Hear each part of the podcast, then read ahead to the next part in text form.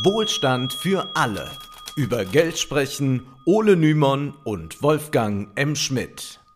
Hallo und herzlich willkommen. Hallo Wolfgang. Hallo Ole. Wird es bald Wohlstand für alle ohne uns geben? Könnte einfach ChatGPT übernehmen? Wir können schon mal Entwarnung geben. Bislang macht uns die KI noch keine Konkurrenz. Aber ist es dennoch sinnvoll, dem Programm und den KI-Entwicklungen eine Folge zu widmen? Wir blicken selbstredend ökonomisch auf das Thema. Wer hat ChatGPT entwickelt und wer wird davon profitieren? Löst Microsoft Google ab? Und wie sieht die Zukunft der Arbeit aus? Außerdem müssen wir über Marx und den General Intellect sprechen. Zuvor aber möchten wir darauf hinweisen, dass wir uns überaus freuen, wenn ihr diesen noch von zwei echten Menschen gemachten Podcast finanziell unterstützt. Das ist möglich über Patreon und Steady. Weiter findet sich in der Beschreibung ein Direktlink zu unserem PayPal-Konto und außerdem ist unsere Bankverbindung für Überweisungen und Daueraufträge angegeben. Vielen Dank. Durch Systeme wie DALL-E und ChatGPT ist KI plötzlich wieder in aller Munde. Vor fünf Jahren gab es zwar schon einmal einen Hype, der sich schnell widerlegte, dieses Mal sind die technischen Fortschritte aber tatsächlich beachtlich. Hinter beiden Programmen steht das Unternehmen OpenAI. Sam Altman leitet das Unternehmen, das zum einen aus der gewinnorientierten Tochtergesellschaft OpenAI LP besteht, jedoch von dem Non-Profit-Mutterunternehmen OpenAI Inc. kontrolliert wird. Das Unternehmen konnte seine hohen Investitionen nur aufgrund von Spenden tätigen. Elon Musk und Microsoft sind die Hauptunterstützer und auch Peter Thiel ist einer der Geldgeber. Elon Musk gehört auch zu den Mitgründern des Unternehmens. Er ist jedoch aus dem Leitungsteam bereits 2018 ausgestiegen, damit es keine Interessenskonflikte mit seinem Unternehmen Tesla gibt. An der zweiteiligen Struktur des Unternehmens ist bereits zu erkennen, dass es darum geht, die Entwicklung nicht von einem einzigen privaten Unternehmen dominieren zu lassen. Einige werden sich noch entsinnen können, Elon Musk und auch Stephen Hawking haben damals gewarnt davor, dass wenn KI nicht von Anfang an ordentlich reguliert und kontrolliert wird, dass die KI dann zu einer Menschheitsbedrohung werden kann. Es gibt da diverse Worst-Case-Szenarien, zum Beispiel das von Nick Bostrom. Was wäre, wenn eine KI als ihr absolutes Ziel definiert, so viele Büroklammern wie möglich zu produzieren, würde dann irgendwann auch der Mensch als Ressource für die Büroklammernproduktion verwertet werden? Ja, wäre doch aber auch ein schönes Ende. Ole wird zur Büroklammer gemacht. Ja. Aber auch äh, ein bisschen weniger apokalyptisch gedacht. Das ist jetzt ja wirklich ein sehr hollywoodeskes Szenario. Können KIs schnell zu gefährlichen Waffen werden? Die Unternehmensstruktur von OpenAI, die soll das Schlimmste verhindern, wenngleich einem doch zurecht mulmig werden kann, wenn Musk und Thiel involviert sind. Fest steht, dass nur staatliche und internationale Regulierungen gewisse Auswüchse verhindern können. Das kann nicht einzelnen, nicht demokratisch legitimierten Großspendern überlassen werden, wenngleich man natürlich andererseits auch beachten muss, muss, äh, dass auch durchaus die Staaten natürlich ein Interesse daran haben könnten, äh, KIs als Waffe zu benutzen. Ganz richtig. Und dann wird es vielleicht noch unheimlicher als in der Hand von Privatinvestoren. Das ist ja, ja ohnehin eine interessante Frage, die wir nochmal aufgreifen müssen, inwieweit ähm, so ein Ruf nach mehr staatlicher Macht auch äh, zunächst einmal als ein Sieg erscheint, der dann doch keiner ist. OpenAI bedeutet nicht, äh, dass es sich hier um ein Projekt rein zum Fortschritte der Menschheit handelt. Ganz im Gegenteil, so plant beispielsweise Microsoft einen Großangriff auf Google. Bill Gates Konzern hat schon 2019 und 2021 jeweils eine Milliarde Dollar in OpenAI investiert. Im Januar 23 wurde bekannt, dass Microsoft weitere 10 Milliarden geben will. Dabei soll beispielsweise ChatGPT in die eigenen Produkte, wie zum Beispiel in die Suchmaschine Bing oder in Word integriert werden. Das heißt, Microsoft verschafft sich hier einen erheblichen Vorteil auf dem Markt der Durchschnittskonsumenten. Also wer dann ChatGPT nutzen will, der ist immer bei Microsoft gut dabei, indem OpenAI neben der Privatwirtschaft bereits viele Kooperationen mit wichtigen Institutionen wie Forschungsinstituten, Behörden, Universitäten hat, kann diese auch ein Wettbewerbsvorteil für Microsoft werden. Eigentlich müssten hier bereits Kartellbehörden einschreiten, weil Microsoft seine Dominanz ausnutzt. Stattdessen könnten ja auch alternative Suchmaschinen und Browser, die mit ChatGPT kompatibel sind, bei der Installation angeboten werden oder präferiert werden. Hier wiederholt sich eine Art ursprüngliche Akkumulation, bei der keine Chancengleichheit herrscht. Es wird jetzt viel von Disruption geredet und diese wird auch tendenziell in einigen Arbeitsbereichen eintreten und sicherlich werden viele neue Geschäftsmodelle entstehen. Unternehmen werden personalisierte Bots herstellen können, die perfekt auf den jeweiligen Endkunden abgestimmt sind, um alltägliche Probleme des Lebens zu meistern. Diese Assistenten gibt es schon in Form von Alexa und Co., aber da ist bald sicherlich noch mehr möglich, auch werden Innovationen in hochspezialisierten IT- oder in medizinischen Bereichen entstehen. Was man aber mit ziemlicher Sicherheit sagen kann, ist, dass es keine derartige Disruption geben wird, sodass Big Five Tech-Unternehmen abgelöst werden. Es wird zwischen Apple, Amazon, Google und Microsoft und in China bei Baidu und Tencent möglicherweise Machtverschiebungen geben. Aber der digitale Raum ist bereits von diesen Konzernen derart stark vermachtet. Ja, diese Akteure sind derart kapitalträchtig, dass es gar nicht für Startups möglich ist, sich dank der Nutzung von AI als wahrer Konkurrent von Google in Stellung bringen zu können. Eher wird das Startup schnell aufgekauft oder ihm wird der privilegierte Zugang, den beispielsweise Microsoft dann bald genießen könnte, verwehrt. Open Source klingt so offen, ist aber nur gewinnbringend nutzbar, wenn man genügend Kapital und genügend Daten zur Verfügung hat. Bill Gates erklärte diese KI-Technologie für so wichtig wie den Computer, wie das Internet. Im Handelsblatt erklärte kürzlich Eric Boyd, der KI-Experte von Microsoft, wie die Partnerschaft zwischen dem Konzern und OpenAI sich gestalten soll. So soll das Programm in Word integriert werden. Außerdem sagte er, in PowerPoint kann ich mir beispielsweise ein zu meinem Slide passendes Bild kreieren lassen. Oder ich kann mir gleich ein ganzes Design für meine Präsentation entwerfen lassen. Oder ich kann GPT-3 nutzen, um meine E-Mails genau an meine Adressaten anzupassen. Mit GitHub Copilot haben wir zudem ein Programm, das Programmierern bei der Arbeit hilft. Die Software kann Fehler im Code erkennen oder auf Kommando neuen Code erstellen. Nur wenige werden Microsofts Suchmaschine kennen und noch weniger werden diese nutzen. Bing soll aber durch ChatGPT attraktiver werden. So präsentierte man bei einer Veranstaltung etwa, dass Bing dank AI in der Lage ist, eine mehrtägige Reise komplett zu planen. Bis zu 1000 Zeichen soll eine Suchanfrage lang sein können. Momentan ist ChatGPT dauernd überlastet. Sicherlich werden Microsoft-Kunden künftig den Vorzug erhalten. So kann man die Kunden enger ans Unternehmen binden. Stellt sich aber die Frage, wie kann man ChatGPT monetarisieren. Geplant ist eine Premium-Version, die man für 20 Dollar im Monat nutzen kann. Sicherlich wird es weitere Premium-Produkte für Unternehmen geben, die dann nochmal teurer sind. Und wir sehen ja schon seit einer Weile diese Tendenz zu Abo-Modellen. Man denke nur an die Entwicklung bei Twitter, wo Elon Musk ja dieses Programm Twitter Blue forciert, wenn auch bislang mit eher bescheidenem Erfolg, wie man den Eindruck hat. Und dieses Mal fängt man sehr früh an, Kunden gar nicht zu sehr an Gratis-Inhalte zu gewöhnen. Nun ist Werbung auch eine wichtige Einkommensquelle, das kennen wir von Google. Und zunächst einmal scheint es schwierig zu sein, so wie ChatGPT momentan gebaut ist, dort Werbung zu integrieren. Also wahrscheinlich werden da nicht bald lauter Werbebanner aufblinken, schon allein deshalb nicht, weil sich damit nur verhältnismäßig wenig verdienen lässt. Aber das Google-Modell könnte hier variiert werden. Wer in 1000 Zeichen beschreibt, wie eine Reise aussehen soll und sich diese von ChatGPT planen lässt, der bekommt dann beispielsweise Hotels, Restaurants, Events empfohlen und da könnten natürlich Unternehmen Microsoft dafür bezahlen, dass ihre Adressen bevorzugt genannt werden, wie auch bei Google ganz oben jene Unternehmensseiten erscheinen, die dafür bezahlen. Und ähnliches werden wir dann auch bei Meta oder bei Tencent beobachten können. Diese Unternehmen arbeiten natürlich auch an äh, Pendants zu ChatGPT. Momentan sind alle Tech-Unternehmen euphorisch, nicht zuletzt deshalb, weil mehr als ein Jahr Krise hinter ihnen liegt. Es gab und gibt massenhaft Entlassungen, die Aktienkurse sind gesunken und die nachgelassene Kaufkraft schadet auf Werbeeinnahmen basierenden Modellen. Man benötigt eine neue Zukunftsvision, damit Investoren bullisch werden. Da kommt KI gerade recht, weshalb man dem mit gewisser Skepsis begegnen sollte. Die verkündete große Revolution ist vielleicht in erster Linie ein Börsennarrativ. Jedoch muss man schon ernst nehmen, wenn ein Gigant wie Google plötzlich sehr nervös wird. Blicken wir mal auf das aktuelle Geschäft mit Anzeigen in Suchmaschinen. In The Economist ist zu lesen, Apples Suchanzeigengeschäft, das aus der Suche nach Apps auf iPhones besteht, hat jetzt einen Anteil von 7% an diesem Markt, der vor einigen Jahren noch bei Null lag.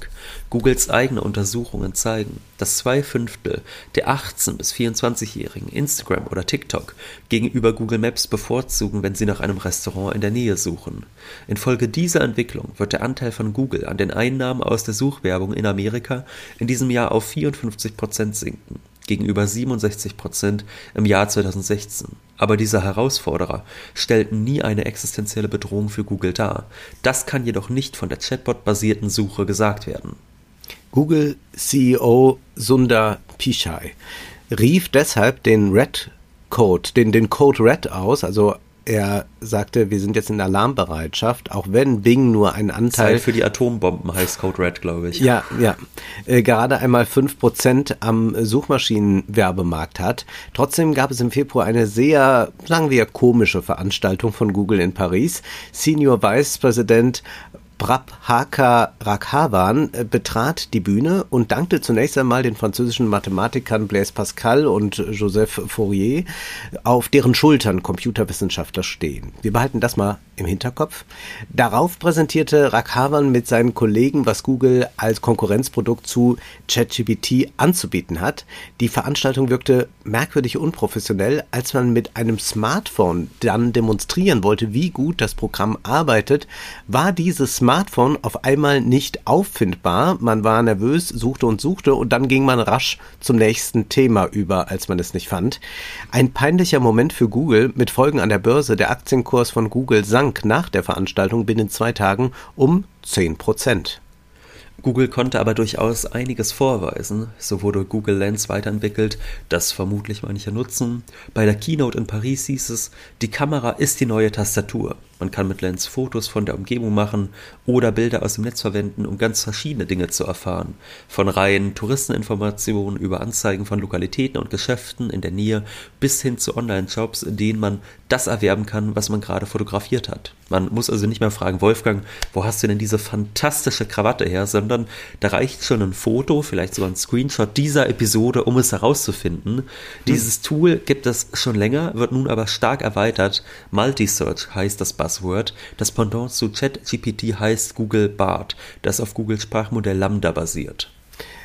Alphabet-Chef Sundar Pichai erklärt das Tool wie folgt. Wenn Menschen an Google denken, denken sie oft daran, dass sie bei uns schnelle, sachliche Antworten finden. Zum Beispiel, wie viele Tasten hat ein Klavier?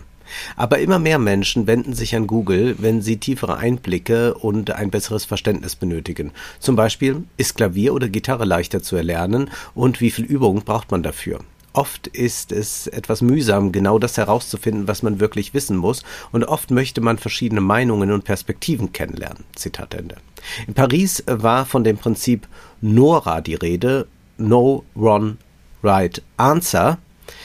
Das heißt, es muss viele Antworten mitunter geben auf bestimmte Fragen. Man kann nicht nur mit einer Antwort kommen. Äh, so eine Antwort fragen, das sind wir von Google gewöhnt. Ne? Wir wollen wissen, äh, wie heißt die Hauptstadt von Frankreich und dann bekommen wir das angezeigt. Und da gibt es nicht zwei Antworten, aber es äh, gibt ja ganz andere Fragen. Nutzt man derzeit ChatGPT, wird man recht schnell merken, wie höflich, aber bestimmend das assoziativ arbeitende Programm Differenziertheit vorgaukelt, mitunter auch produziert, aber dann doch in so einem orakelhaften Ton spricht und äh, eine ja, Objektivität einem herstellt, die es eigentlich so gar nicht geben kann. Nun hat Google gegenüber Microsoft mehrere Vorteile. Nicht nur ist die Suchmaschine so sehr etabliert, dass Google zu einem Verb geworden ist, 95 Prozent der Amerikaner nutzen die Suchmaschine auf ihrem Smartphone. Google zahlt Apple jährlich 15 Milliarden Dollar, damit die Suchmaschine auf den Apple-Geräten präsent ist. Alphabet verfügt über einen einzigartigen Datenschatz und das ist das A und O für einen Chatbot. Von Shoshana Zuboff haben wir das Geschäftsmodell von Google erklärt bekommen in ihrem Buch, das äh, Kapit Gott, jetzt ist mir der Name entfallen. Wolfgang. Ja, wie, hei wie heißt das Buch? Ähm, äh, Überwachungskapitalismus. Nein. Das Zeitalter des Überwachungskapitalismus. Ja. Dankeschön. Äh, da hat sie dieses eine äh, sehr schöne Beispiel, und zwar sie spricht ja von Verhaltensüberschuss und sie verschaulicht das an folgendem Beispiel. Google merkte in den Nullerjahren, dass an einem Abend plötzlich nach einer Serienfigur aus so einer 70er-Jahre-Serie gegoogelt wurde. Der Anlass war eine entsprechende Frage bei Wer wird Millionär. Google erhielt also einen Informationsüberschuss über die Sehgewohnheiten der Bürger und diese Informationen sind für die Werbung Gold wert. Nun hat Google seit über 20 Jahren einen gigantischen Datenschatz akkumuliert, der wunderbar mit AI verknüpft werden kann. Zudem kommen Aktionen, die retrospektiv noch viel mehr Sinn ergeben. Google hat alle Straßen abfotografiert. Google hat alle Bücher der Welt eingescannt. Eine aus dem Haus stammende KI kann aus dem Vollen schöpfen. Der Ursprung der Vorsprung ist kaum einholbar. Hinzu kommt auch noch der Kostenaspekt, äh, der zu bedenken ist. Also wie sinnvoll ist es eigentlich äh, für ein Unternehmen mit solchen Chatbots zu arbeiten? The Economist schreibt, Brian Novak von Morgan Stanley schätzt, dass die Bereitstellung einer Antwort auf eine Chat-GPT-Anfrage etwa zwei Cent kostet also etwa siebenmal mehr als eine Google-Suche, weil dafür zusätzliche Rechenleistung erforderlich ist. Er rechnet damit, dass 10% der Google-Suchen, die bis 2025 auf KI umgestellt werden, je nach Anzahl der Wörter in einer durchschnittlichen Antwort die Betriebskosten von Google um 700 Millionen Dollar bis 11,6 Milliarden Dollar erhöhen, was zwischen 1% und 14% der entsprechenden Ausgaben im Jahr 2022 entspricht. Also wir sehen hier äh, an dieser äh, doch sehr großen Spanne, die aufgemacht wird, wie unsicher man sich gerade noch auf diesem Terrain ist und kann das mhm. gar nicht so genau sagen, weil wenn es nur 700 Millionen Dollar sind, dann wird Google das eher verkraften können als bei 11 Milliarden. Weiter heißt und, es... Und das geht jetzt natürlich auch davon aus, so einem technischen Stand, wie man ihn jetzt hat, ja. kann natürlich sein, dass wenn Google merkt, oh Gott, wir müssen das eigentlich machen, um wettbewerbsfähig zu sein, gleichzeitig man aber merkt, wie teuer das ist, dass da dann doch Innovationen noch stattfinden, dass man da den Stachel der Konkurrenz spürt. Alles möglich. Mhm. Weiter heißt es, erschwerend kommt hinzu, dass viele kostspielige Suchanfragen im Rahmen von Konversationen kaum Werbeeinnahmen generieren werden. Google hat erklärt, dass 80 Prozent seiner Suchergebnisse keine lukrativen Anzeigen an der Spitze der Suchergebnisse enthalten. War mir auch unbekannt bislang. Mhm. Ja, aber ergibt natürlich total Sinn. Ne? Du hast ja ganz viele so sachliche Fragen, die man Google einfach stellt. Wie groß ist Tom Holland? Was ist die Hauptstadt von Frankreich? Und wie willst du denn die Frage auch groß äh, modern, äh, ja, äh, monetarisieren. Das ja. ist ja was ganz anderes, wenn du fragst, was ist die mit beste kleinen Eiffeltürmen oder so. Und dann, genau. Äh, ja, ja, aber das ist doch sehr begrenzt, ja. klar. Das sind dann diese Fragen, die lassen sich nicht so gut monetarisieren, so wie ich jetzt ChatGPT wahrscheinlich eben gebraucht hätte, um zu fragen, was ist das bekannteste Buch von Shoshana Zuboff. Da hätte ich dann auch schnell eine Antwort, mhm. aber wie man die monetarisiert, das wäre doch eher schwierig. Und deshalb müssen wir erstmal davon ausgehen, dass auch viele Fragen, die an ChatGPT gestellt werden, dass die oft nicht werberelevant sind. Also wenn man sich was zum 30-jährigen Krieg erklären lässt, dann ist so eine Monetarisierung schwierig, äh, wie auch eben diese Google-Anfragen, die eben genannt wurden. Diese Suchen bei Google, die sind aber wesentlich billiger als Chat-GPT-Anfragen. Was jetzt nicht heißen soll, dass KI kein großer Markt werden wird, nur kann es natürlich sein, dass das in anderen Bereichen stattfinden wird, als es bislang genutzt wird. 2018 hatte PwC bereits prognostiziert, dass das deutsche BIP durch KI um 11,3 Prozent steigen wird innerhalb von zehn Jahren und fürs weltweite Wirtschaftswachstum ging man von einem Zuwachs von 14 Prozent aus innerhalb von zehn Jahren. Das wären dann immerhin 15,7 Billionen Dollar. Man muss wohl nicht dazu sagen, dass solche Prognosen mit Vorsicht zu genießen sind, aber trotzdem hier steckt ein großer Markt. Genauso wie die Prognosen zur Massenarbeitslosigkeit durch KI-Chatbots.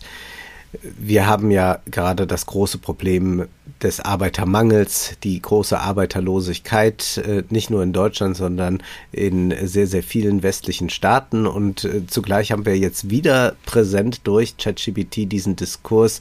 Äh, viele Arbeitskräfte werden ihre Jobs verlieren. Und man muss zunächst einmal sagen, naja, mit ChatGPT wurden jetzt erstmal Arbeitsplätze geschaffen und nicht nur bei den Superprogrammierern, sondern auch wo ganz anders. Das hat nämlich eine Recherche des Time Magazins ergeben. Aber die Jobs, die da äh, geschaffen wurden, das waren äh, nicht Bullshit-Jobs, sondern wahrliche Scheiß-Jobs, also Jobs, die mit großer Ausbeutung zusammenhängen.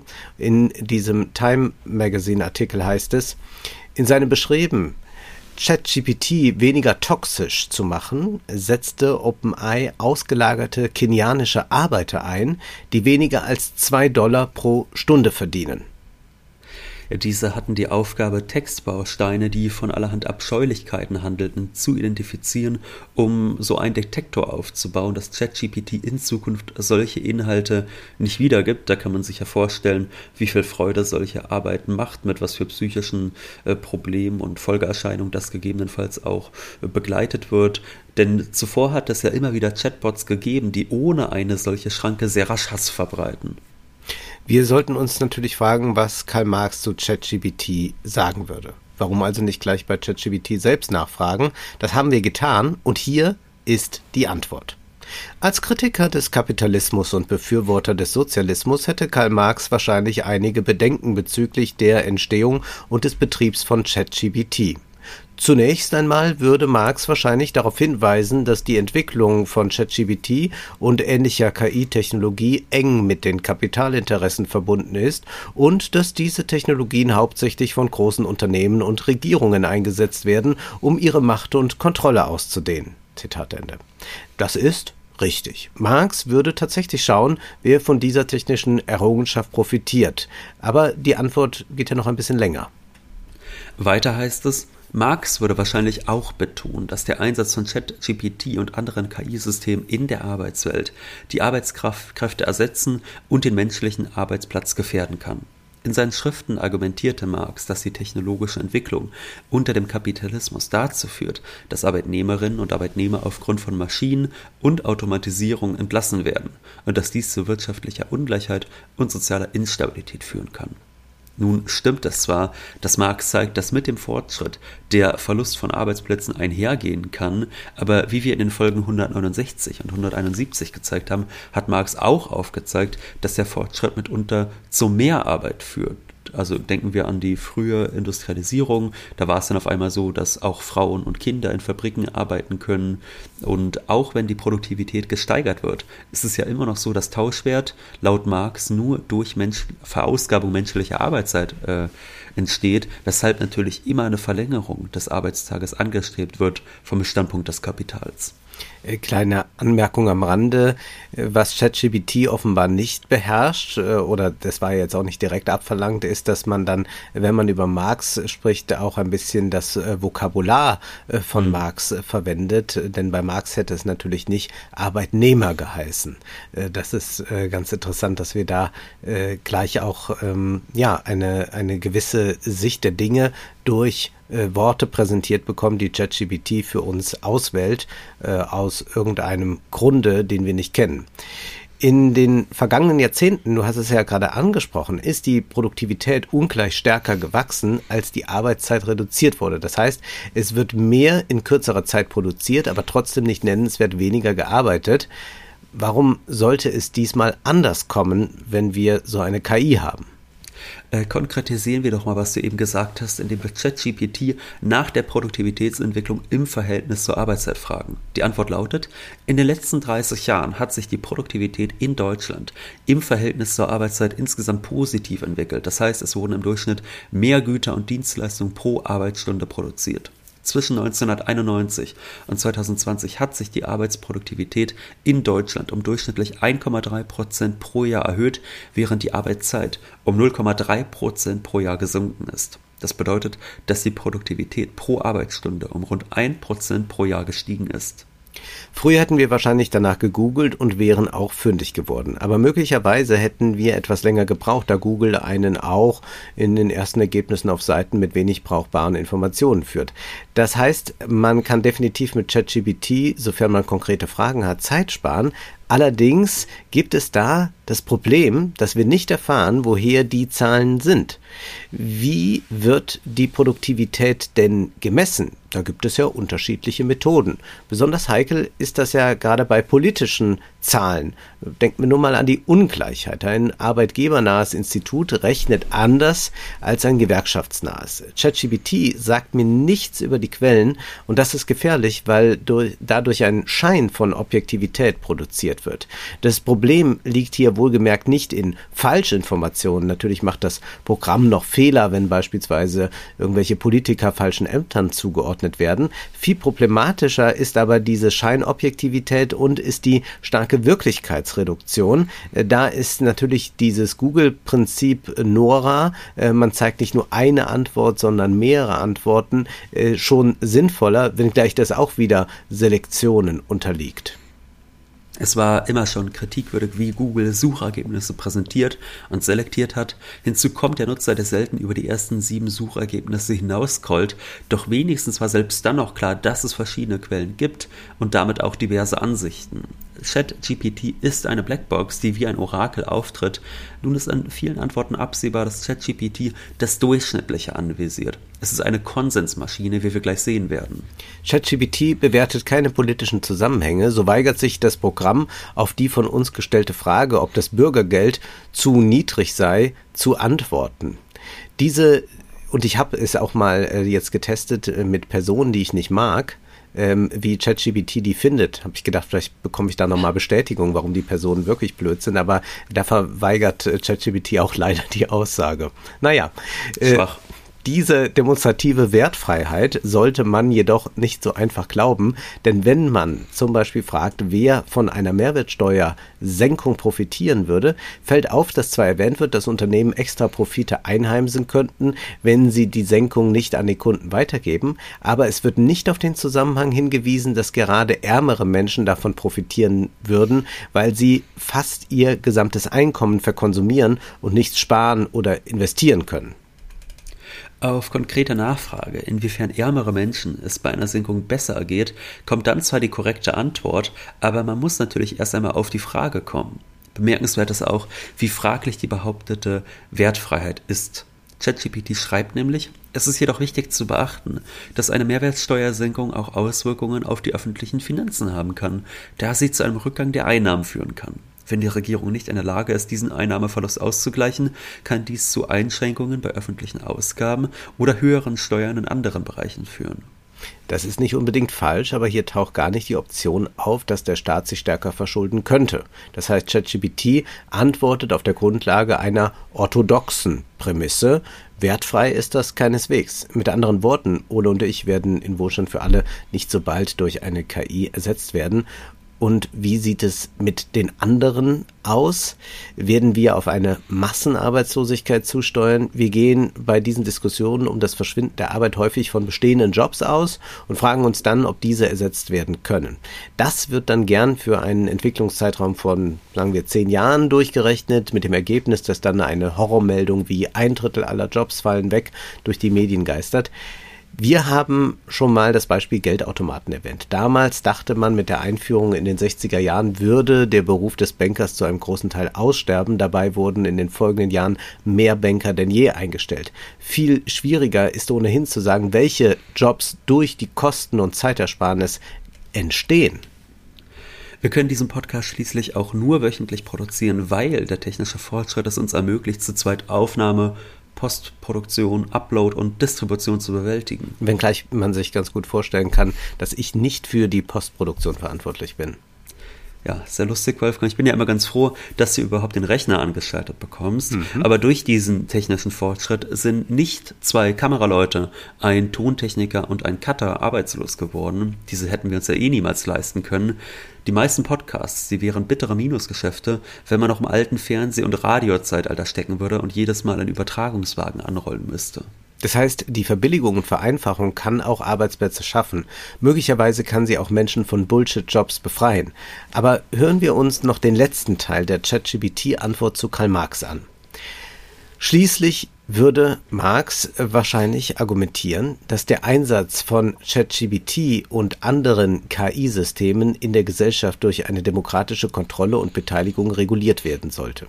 In seinen Schriften betonte Marx die Notwendigkeit, die Produktion und Verteilung von Waren und Dienstleistungen unter eine kollektive Kontrolle zu stellen, um sicherzustellen, dass die Bedürfnisse der Gesellschaft erfüllt werden und nicht nur die Interessen von Unternehmen und Eliten befriedigt werden. Insgesamt wäre es schwierig zu sagen, wie genau Karl Marx auf ChatGPT reagieren würde, aber es ist sicher, dass er einige kritische Fragen und Bedenken bezüglich der Entstehung und des Einsatzes dieser Technologie hätte es ist wirklich, also diese Diplomatie dieses Programms ist so toll. Ne? Also insgesamt schwierig zu sagen, wie er reagieren würde, ja.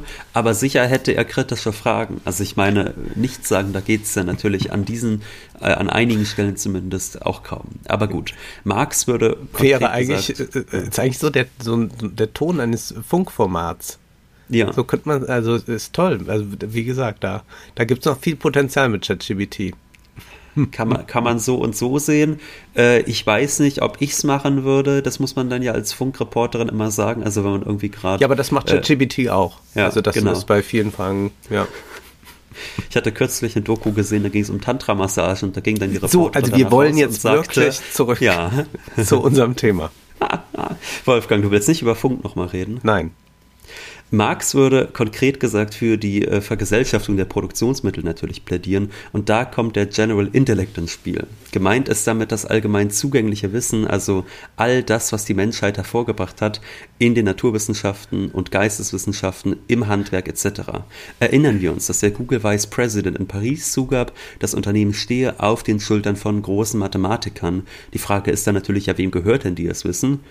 Würde man erstmal sagen, ja klar, der Menschheit. Aber das Kapital eignet sich dieses Wissen an, es baut damit Autos, Smartphones, Dating-Apps, die als Waren dann mit einem Profit verkauft werden. Und ChatGPT stützt sich ebenso wie Google Bart auf dieses Weltwissen, auf den Datenschatz der Menschheit und beutet diesen zu Profitzwecken aus. Der Fortschritt der Produktionsmittel, das zeigen die Bots von Tech-Konzernen, ist enorm. Marx schreibt im sogenannten Maschinenfragment, die Entwicklung des Capital Fix zeigt an, bis zu welchem Grade das allgemeine gesellschaftliche Wissen (Knowledge) zur unmittelbaren Produktivkraft geworden ist und daher die Bedingungen des gesellschaftlichen Lebensprozesses selbst unter die Kontrolle des General Intellect gekommen und ihm gemäß umgeschaffen sind eigentlich wächst damit ja die Freizeit der Menschen. Aber so wird ChatGPT natürlich nicht genutzt und auch nicht jetzt gerade medial rezipiert, da man bei einer kapitalistischen Wirtschaft verarmt, wenn man seine Arbeitskraft nicht mehr verkaufen kann. Auch wenn man es tatsächlich nicht mehr müsste, weil ChatGPT die gesellschaftlich notwendigen Arbeiten zum Teil übernimmt. In Folge 173 haben wir schon einmal Wolfgang Fritz Haug zum General Intellect zitiert und tun das hier noch einmal. Zitat, darum, dass er global geworden ist, ist der Kapitalismus im Ganzen nicht rationaler geworden. Global geworden ist seine systemische Irrationalität, die aus dem Getriebe von Myriaden gegeneinander operierender Particular Intellects resultiert.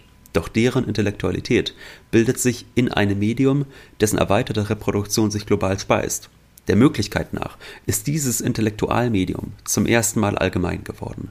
Die Widersprüche zwischen allgemeinem Verstand und kapitalistischem Ausschluss der Allgemeinheit aus seiner Verwirklichung geben den Kämpfen des Internetzeitalters ihr Gepräge. Dieser Kampf ist jetzt besonders bei der Urheberrechtsdebatte zu beobachten. ChatGPT scannt Texte und greift Informationen von Autoren ab, die dafür nicht vergütet, ja nicht einmal genannt werden. Wer beispielsweise in einem Radiofeature ein paar Sekunden eines Liedes spielt, muss GEMA-Gebühr entrichten.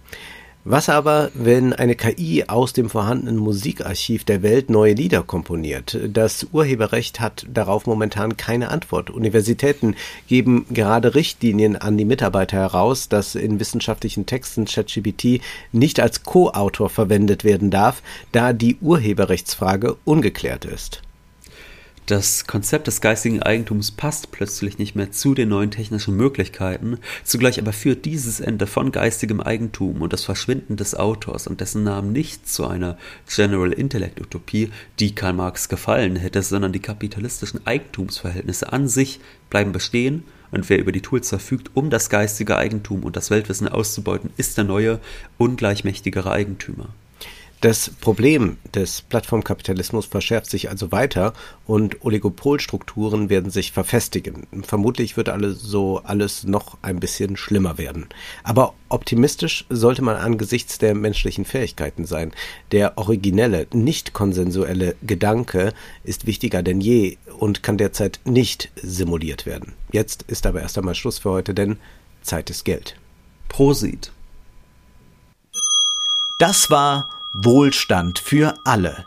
Ihr könnt uns finanziell unterstützen über paypal.me-ole und Wolfgang oder über die in der Beschreibung angegebene Bankverbindung. Herzlichen Dank.